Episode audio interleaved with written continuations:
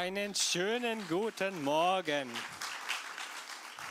Danke und tschüss. Ne? Ähm, heute ein sehr spannendes Thema.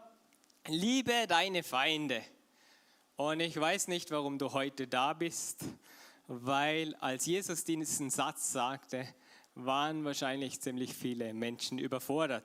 Aber schön, dass ihr euch heute überfordern oder konfrontieren lassen wollt mit diesem Thema Liebe deine Feinde. Und Jesus hat diesen Satz gesagt und verschiedenste Religionsführer und, wie sagt man, Gedankenmacher, Philosophen ähm, und verschiedenste Leute, auch Atheisten, haben diesen Satz aufgenommen und gesagt, Jesus hat was Gutes gesagt. Selbst Menschen, die nicht glauben, dass Jesus gelebt hat, dieser Satz ist voll okay. Genau. Und liebe deine Feinde, sehr herausfordernd. Kommt halt immer darauf an, was mit Liebe, mit, mit dem Mensch dahinter, der lieben soll, und mit Feinde gemeint ist. Und ich habe gemerkt in der Vorbereitung, es ist ein riesiges Thema. Oder Feindschaft, Freundschaft, auch in der Bibel, zieht sich durch vom Anfang bis zum Schluss. Ich habe viel vorbereitet, viel ähm, auf die Seite gelegt oder aus der Message herausgestrichen. Und das, was jetzt da ist, bete ich, dass Gott es verwendet. Heiliger Geist, ich bitte dich, dass du kommst, dass du unsere Herzen vorbereitest, dass du redest, dass mein Gerede kein leeres Geschwafel ist, sondern dass du Erweckung in unseren Herzen schenkst. Amen. Amen. Genau, ähm, ich beschränke mich heute auf das Thema der Schubladenkommode. Also das Thema des Schubladisierens. Weiß nicht, ob das ein Fachausdruck ist. Vielleicht wird da einer in 100 Jahren. Heute beginnt es mit dem Schubladisieren. Und zwar, wir Menschen, wir haben ein Herz, ein organisches Herz, aber die Bibel spricht auch vom Herz, von wo unser Verstand, unsere Gefühle, so alles, das ganze Package drinnen ist. Und ich gehe davon aus, dass in unserem Herzen auch so eine Schubladenkommode drinnen ist, mit sehr vielen Schubladen, damit das Schubladisieren besser funktioniert. Und vielleicht die Personen, die ich jetzt vorstelle, würden wir vielleicht gar nicht als Feinde bezeichnen, aber vielleicht hast du auch in deinem Leben Menschen, wo, wo nicht unbedingt so schlimm sind oder so, aber die deine Feinde sind oder du sie zu deinen Feinden machst. Und wir haben da verschiedene Schubladen in unserem Herzen drinnen, die kann man aufmachen, zumachen, aufmachen.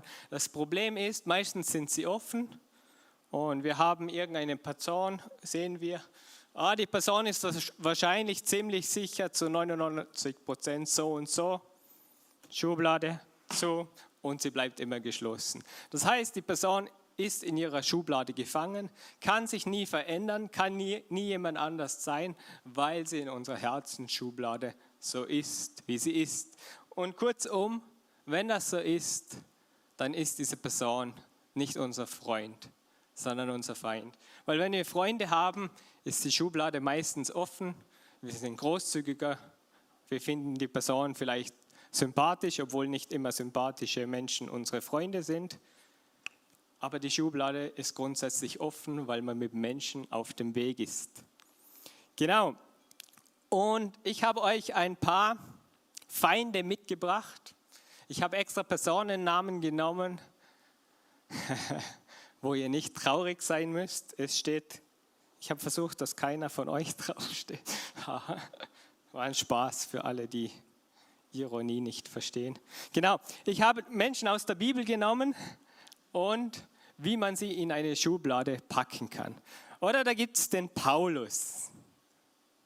Der eine oder andere kennt den Paulus und der Paulus man könnte sagen, oder er ist so ein Angeber. Ich meine, wenn du die Briefe in der Bibel von Paulus liest, wow, ich bin Apostel, ich bin der Größte, der Stärkste, ich bin Kind Gottes, ich gehöre zu Gott und ich verkündige euch das Evangelium. Glaubt. So ein Angeber. Schublade Paulus zu. Dann der nächste, oder? Da gibt es noch den Petrus, der war auch mit Jesus unterwegs. Wow, immer so aufbrausen, so, wow! wenn Jesus gesagt hat, das machen wir, ja, ich bin der Erste, ich bin dabei, ich bin dabei, ich bin dabei, ich bin dabei. Ich bin der Erste hinter Jesus. Er war immer so aufbrausend und er kommt sehr schnell in die Schublade. Der ist zu aufbrausend, der hat nie eine ruhige Minute, Demut, fehl am Platz. Dann habe ich euch noch jemanden mitgebracht, den Thomas. Ich hoffe, heute heißt hier nie, niemand Thomas. Dann bist du nicht gemeint. Oder prüfst für dich. Auf jeden Fall, ich meine. Okay, komm auf mich zu, dann können wir es klären. Ähm, der Thomas aus der Bibel, der wird heutzutage, ich weiß nicht, ob das früher auch schon so war, als der Zweifler oder der Thomas, der nichtgläubige Thomas, braucht immer einen Beweis, selbst wo Jesus gestorben, auferstanden bist. Bist es du, Meister? Ja, schau meine Narben an. Oh, der Thomas, der ist immer der Zweifler. Der zweifelt immer an allem. Die ganzen 33 Jahre, als er mit Jesus unterwegs war. Immer am Zweifeln, immer, immer oder? Und auf einmal ist in unserem Herzen der Thomas. Schublade, Zweifler. Er bleibt immer der Zweifler. Er ist 2000 Jahre später immer noch der Zweifler. Und dann habe ich noch jemanden mitgebracht, oder? Der Judas. Also nicht der Judas, der eine, sondern der andere, der Iskariot Judas. Und wisst ihr was, der ist immer falsch dran. Der hat Jesus verraten. Der ist wahrscheinlich mit der Jüngerkasse nicht so gut mit den Finanzen umgegangen. Hat Jesus verkauft. Und er war immer falsch dran. Sein ganzes Leben war er falsch dran. Er hat immer alles falsch gemacht. Er hat nie auf Jesus vertraut. Immer, oder? Er ist der Verräter. Immer. Immer falsch dran. Pam. Und so haben wir unsere Schubladen. Und das sind jetzt Beispiele aus der Bibel, wie man sie schön schubladisiert und wie wir das heute immer noch machen mit verschiedenen Personen daraus. Aber auch in unserem Leben. Wer sind Personen, die dir jetzt einfallen, die du einfach schubladisierst? Die Person, die ist so und so, mit der muss ich jetzt gar nicht reden, weil die ist halt so, wie sie ist. Und genau, muss nicht mit, nichts mit ihr zu tun haben. Und in diesem Moment mit dieser Schublade entsteht ein Abstand zwischen mir und dieser Person. Und jedes Mal, wenn die Person in meinen Kopf kommt, weiß ich wie beim Paulus, Paulus der Angeber, nein, mit dem rede ich nicht. Und der Gap, der Abstand wird immer größer und größer. Und das Spannende ist, Freundschaft ist das keine. Und die Bibel spricht recht krass darüber. Freundschaft, entweder bist du Freund oder bist du Feind. Das heißt, erstens, wir haben jemanden schubladisiert, wir haben gleich einen Vorwurf draufgepackt. Das Problem der Schublade, die bleibt in meinem Herzen geschlossen, die kann nur ich wieder öffnen. Also ich gebe der anderen Person keine Möglichkeit zur Veränderung und am Schluss bekommt es einfach den Feindesstempel. Paulus, Pam, Angeber. Thomas, Pam, ewiger Zweifler. Wow, aber an welcher Stelle sagt denn Jesus eigentlich, liebt eure Feinde? Und es ist die großartige Bergpredigt, eine der ersten Predigten oder die erste Predigt, die Jesus so im großen Umfang hielt. Und sie war rhetorisch hervorragend und richtig, richtig vollgepackt mit Herausforderungen. Und ich lese dann nur ein Stück vor, wo eben das Liebt eure Feinde vorkommt. Da steht, wenn dich jemand auf die rechte Backe schlägt, dann halt ihm auch die linke hin. Wenn einer mit dir vor Gericht gehen will, um zu erreichen, dass er dein Hemd bekommt, dann lass ihm auch den Mantel. Und wenn jemand von dir verlangt, eine Meile mit ihm zu gehen, geh zwei mit ihm. Gib dem, der dich bittet, und weise den nicht ab, der etwas von dir ausleihen möchte. Ihr wisst, dass es heißt, du sollst deine Mitmenschen lieben und du sollst deine Feinde hassen. Ich aber sage euch, liebt eure Feinde und betet für die, die euch verfolgen. Damit erweist ihr euch als Söhne eures Vaters im Himmel.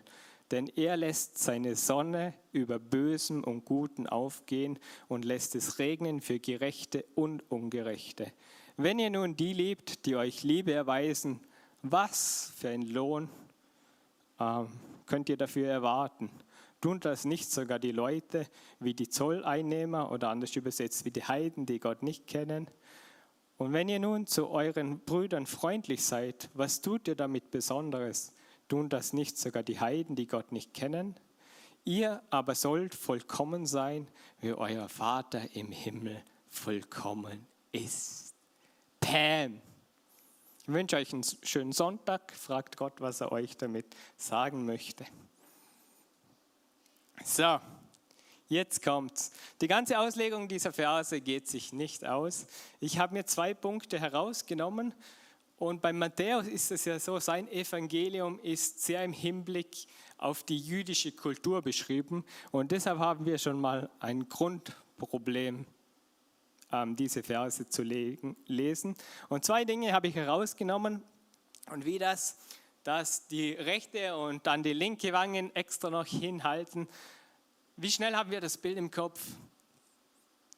Er schlagte, er schlagte mit Gewalt eine herunter, dann halt halt noch die andere Seite hin. Aber im jüdischen Kontext hat man zu dieser Zeit auf die Backe mit der Rückhand geschlagen. Und nicht nur im Stil vom Schlagen, sondern mehr so, so ein spöttisches Tätscheln. Und, und da ist wie gemeint, hey, wenn dich jemand so spöttisch tätschelt, wer bist denn du? Und wenn dein Herz stark genug ist, dann, wenn du die andere Seite hinhaltst, dann, dann hast du auch die Kraft, das auszuhalten. Oder das andere war das mit der Extrameile. Die, die Juden, die waren ja besetzt von den Römern. Die Römer waren da. Und die Römer hatten das Recht, zu einem Jude hin, hinzugehen und zu sagen, hey, lauf mit mir eine Meile.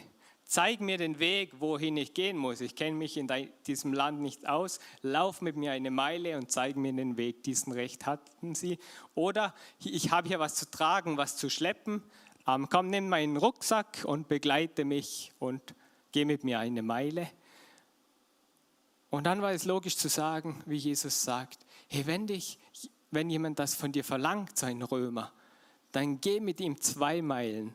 Aber nicht in erster Linie, weil es halt so aufopfernd ist und ich gehe noch mehr, sondern weil wenn du zwei mit ihm gehst, ist die Hoffnung da, dass dieser Feind dein Freund wird. Also in dem Kontext war es so, wie kann ich mit, dem Extra, mit der Extrameile den anderen zu meinem Freund gewinnen. Wie cool ist denn das? Und jetzt mittendrin steht da, liebe deine Feinde. Und jetzt könnte man meinen, dieses Wort für Liebe, was da steht, oder in Deutsch haben wir nur Liebe und Liebe ist halt Liebe und jeder sagt irgendwie Liebe ist so oder so oder so. Im Griechischen gibt es mehrere Worte und im Hebräischen gibt es eine Fülle von Worten, was für Art von Liebe gemeint ist. Und hier bei Liebe deine Feinde könnte man jetzt meinen, hier steht ähm, halt so brüderliche Liebe, griechisch Phileo, so, ja, bist mit Kollegen, super Typ und so. Und aber hier an dieser Stelle steht das Wort Agapeus. Und Agapeus ist das Verb von Agape und diese Agape übersetzen sehr viele mit göttlicher Liebe. Und jetzt das Spannende ist, oft wenn es um göttliche Liebe geht, Gott liebt den Menschen, kommt dieses Wort vor und ist logisch, weil es eine Liebe aus, aus dem Ursprung des Herzens heraus ist, oder? Und Jesus sagt jetzt, nein, nein, liebe Leute, diese Liebe ist nicht nur von Gott zum Mensch, sondern mit dieser Liebe sollst du deine Feinde lieben, mit dieser Agape-Liebe, mit dieser von Gott geschenkten Liebe. Und mir gefällt gut, ähm, so die, wie man es noch beschreiben kann, ist, also die Agape-Liebe, sie hat den Ursprung im Herzen des Liebenden und nicht in der Liebenswürdigkeit des Geliebten. Also Agape-Liebe hat nicht den Ursprung im anderen, soll der jetzt geliebt werden oder nicht, sondern im Herzen von dir und mir.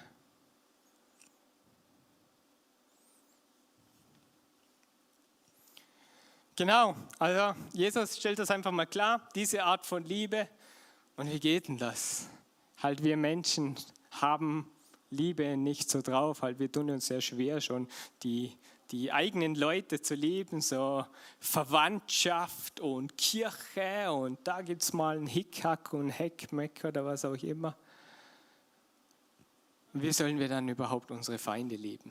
Und da gibt es eine Geschichte in der Bibel, und die ist mir sofort in den Sinn gekommen. Und zwar Jesus und die Samariterin. Also Jesus und die Frau am Jakobsbrunnen. Und Jesus war da so unterwegs mit seinen Jüngern und dann hatten sie Hunger und Jesus schickte seine Leute, hey, geht mal was zu trinken holen. Seine Leute, also die Jünger, gingen was zum Essen kaufen in der Stadt.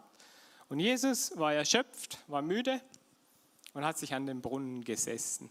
Und an diesem Brunnen war eine Frau, eine Samariterin. Und dann fragte er sie, bitte gib mir was zu trinken. Und die Frau war richtig überrascht. Hä, warum fragst du mich, ob ich dir was zu trinken gebe?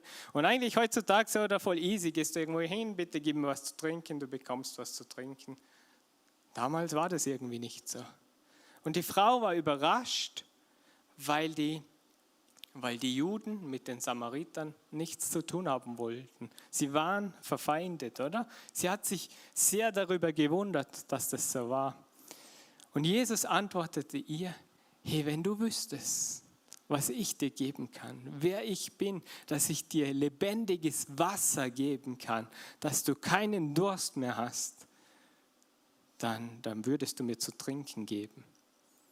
Und sie redeten dann weiter und Jesus hat zu ihr gesagt, hey und jetzt geh, geh deinen Mann holen, ruf ihn her, dass er auch da ist, dann können wir so reden. Und sie sagte, ich habe keinen Mann. Und Jesus gibt sich immer mehr zu erkennen, wer er ist. Und er sagt zu ihr, das stimmt, du hast keinen Mann. Du hattest fünf Ehemänner und mit dem Mann, den du jetzt zusammenlebst, das ist nicht dein Mann. Das hast du richtig gesagt. Und in diesem Moment erkennt die Frau, hey, hey, wer bist du? Bist du ein Prophet? Irgendwas, irgendwas kam in mir auf, dass, dass sie merkte, es stimmt das mit dem lebendigen Wasser. Irgendwas hat Jesus an sich, wo sie nicht hat. Und Jesus löst es auf, diese Feindschaft. Und er sagte, hey, glaube mir, es kommt die Zeit, da spielt es keine Rolle mehr, ob du, ob du Gott anbetest, hier als Samariter vor eurem Berg oder nach Jerusalem gehst. Und die Frau ging weg und erzählte allen davon, ich glaube, ich habe den Messias getroffen. Also kurz zusammengefasst diese Geschichte. Und jetzt, was war eigentlich das Problem? Im Kontext dieser Geschichte war es logisch, Jude ist Jude und Samariter ist Halbjude. Also die Samaritaner, die nehmen es nicht so ernst mit Gott, die machen mit den Gesetzen, sie machen, was sie wollen. Und als Halbjude bist du ein Erzfeind der Juden. Kann man nichts machen, ist so. Und Jesus ging an diesen Brunnen und wusste, dass er jemanden aus Samarien trifft. Er machte sich bewusst auf und setzte sich hin, um jemanden von, von, von seinen gesellschaftlichen Feinden, wenn man so will, zu treffen. Dann das, das zweite Ding war, er war Rabbi, oder? Er war Prophet, er war, er war Gelehrter und er wusste, dass sie eine Ehebrecherin ist und schon den sechsten Mann hatte gesellschaftlich damals voll untauglich. Und das Dritte ist, im jüdischen wie auch im griechisch-philosophischen Kontext damals war der Mann hier und die Frau hier. Also das hatten, hatten nicht nur die Juden, sondern auch die griechisch-philosophische Sicht, wie sie uns heutzutage immer noch prägt. Und Jesus ging hin und durchbrach die gesellschaftlichen Fronten. Er durchbrach die Feindschaft, er öffnete dieser Frau die Tür. Er setzte sich hin auf Augenhöhe. Er suchte das Gespräch, oder? Was sollen wir jetzt machen? Oder was hat Jesus gemacht im Thema Feindschaft? Jesus hat sich bewusst aufgemacht, einen Feind zu treffen, oder? Aber Jesus hat das Gespräch eröffnet und hat der Frau gesagt, hey, gib mir was zu trinken. Und die Frau, die war gesellschaftlich volle Kanne ähm, schubladisiert, oder? Sie war in ihrer Schublade drinnen. Hey, du bist Frau, rede mit keinem Mann. Hey, da kommt ein Jude, der redet sicher nicht mit dir. Das ist dein Feind, mit dem darfst du gar nicht reden.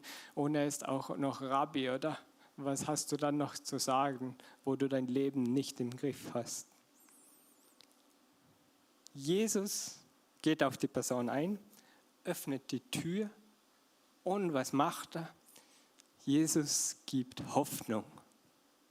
Jesus sagte, hey, das, was ich dir geben kann, ist noch viel, viel besser wie dieses Wasser.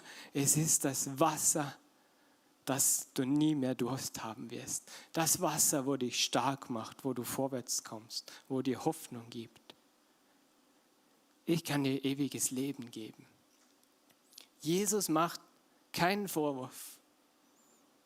Er wusste das ganze Leben, halt, er wusste, was sie auf dem Kerbholz halte.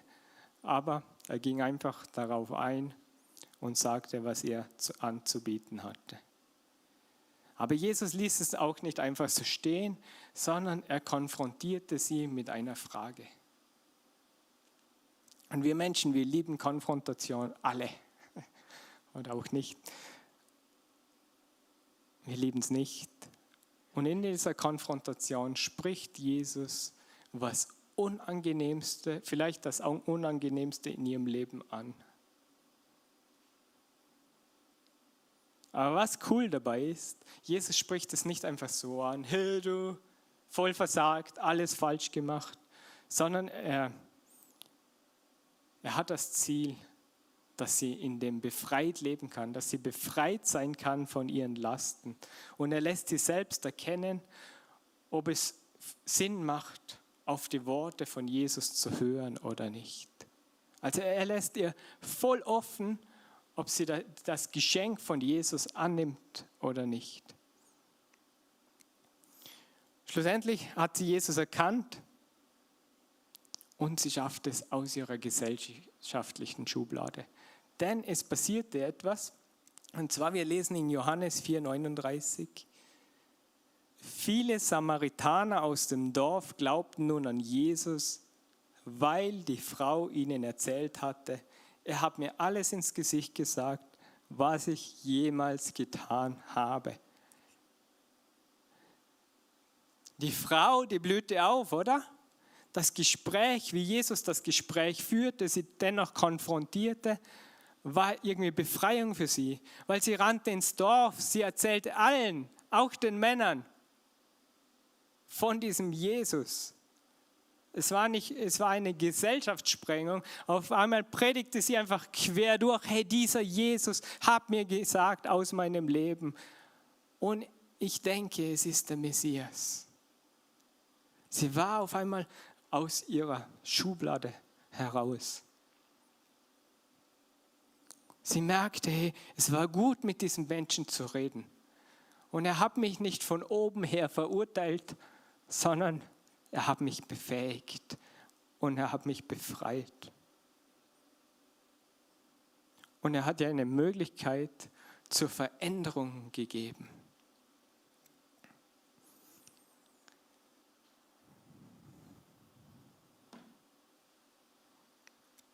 Jesus gibt Möglichkeit zur Veränderung, oder? Das hat er in dieser Situation recht klar vorgelebt.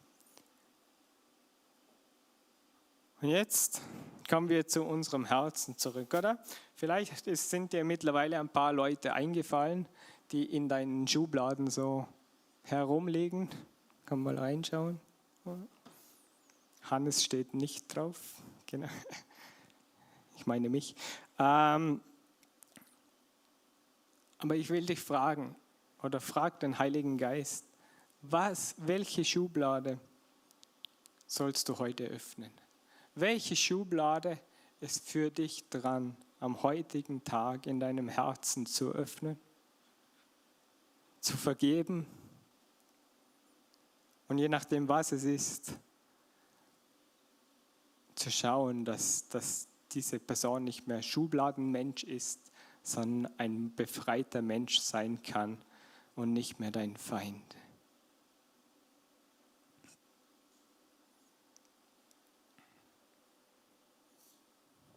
Wenn wir so anfangen, unsere Schubladen zu öffnen, zu sagen, hey, hey Jesus, ich will vergeben, hilf mir die Schublade zu öffnen und zeig mir, wer diese Person ist. Vielleicht sagt dann Gott als erstes zu dir, ja, rede überhaupt mal mit der Person, was sie für eine Geschichte hat. Hilft immer sehr, Feindschaften abzubauen, wenn man dem anderen zuhört. Und da war der Paulus, oder? Unser Angeber Paulus. Er ist immer noch der Angeber Paulus, oder? Aber wenn wir weiter in seiner Geschichte schauen, dann ist er ein sehr gottesfürchtiger und demütiger Mann. Sinnvoll, ihn aus seiner Schublade herauszulassen. Er war der Petrus, der Verleugner, der, der überdimensionale, wo immer abgeht wie ein Zäpfle. Petrus hatte eine sehr, sehr schwere Zeit, als Jesus, als er Jesus dreimal verleugnet hatte. Aber in dieser Aktion oder durch diese Aktion machte Jesus ihn danach zu einem Leiter, der Menschen leiten konnte und Fels genannt wurde.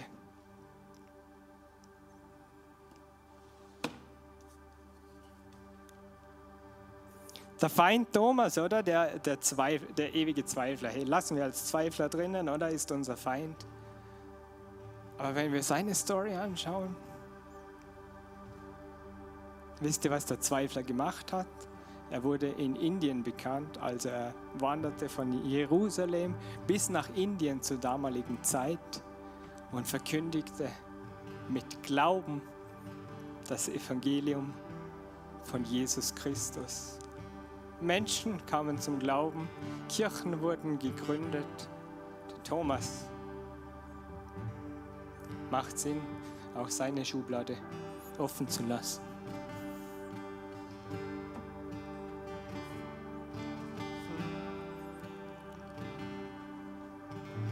Dann haben wir noch einen, sollen wir ihm noch eine Chance geben?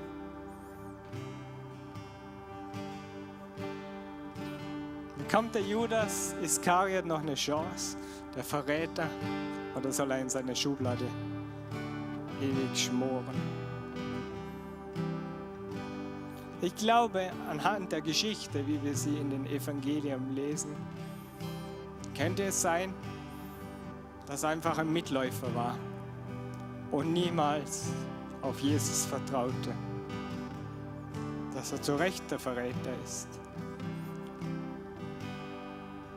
Aber es könnte auch sein, dass wir seine Geschichte anschauen und dass vielleicht wirst du ihn im Himmel wiedersehen.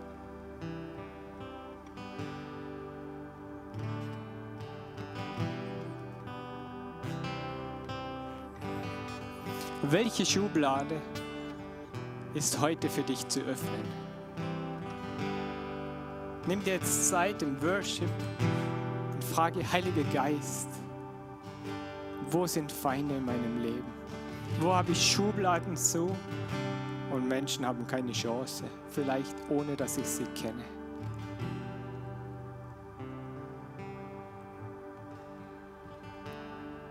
Frage ihn, was dran ist. Und manchmal sind die Feinde gar nicht so weit weg. Manchmal sind sie vielleicht im eigenen christlichen Stall. Persönlichkeitsunterschiede oder was euch immer. Äh, der ist immer so und so. Mach ich zu. Welche Schublade ist heute dran aufzumachen und zu lernen, Menschen zuzuhören, um mit ihnen einen Weg zu gehen.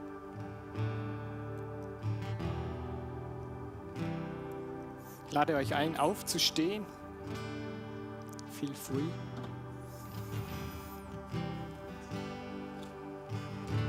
Es ist gut, wenn man die Leute heraus lässt, wenn man die Schubladen wieder zumacht. Genau.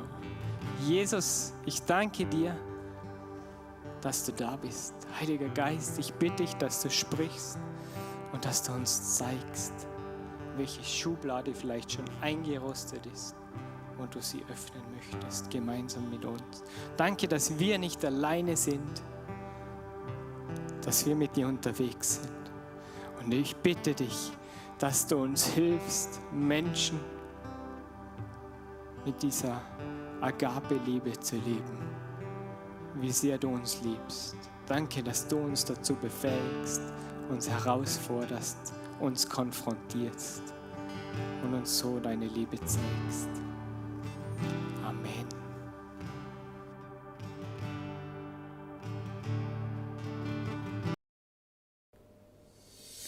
Hey, danke fürs Zuschauen. Vielleicht hat dich was in der Message angesprochen oder dir weitergeholfen. Dann schreib es in die Kommentare. Abonniere unbedingt unseren Kanal. Und ähm, falls du irgendwelche Infos brauchst oder uns unterstützen willst, findest du alles in der Videobeschreibung oder auf unserer Seite. Wir sehen uns. Bis bald. Ciao.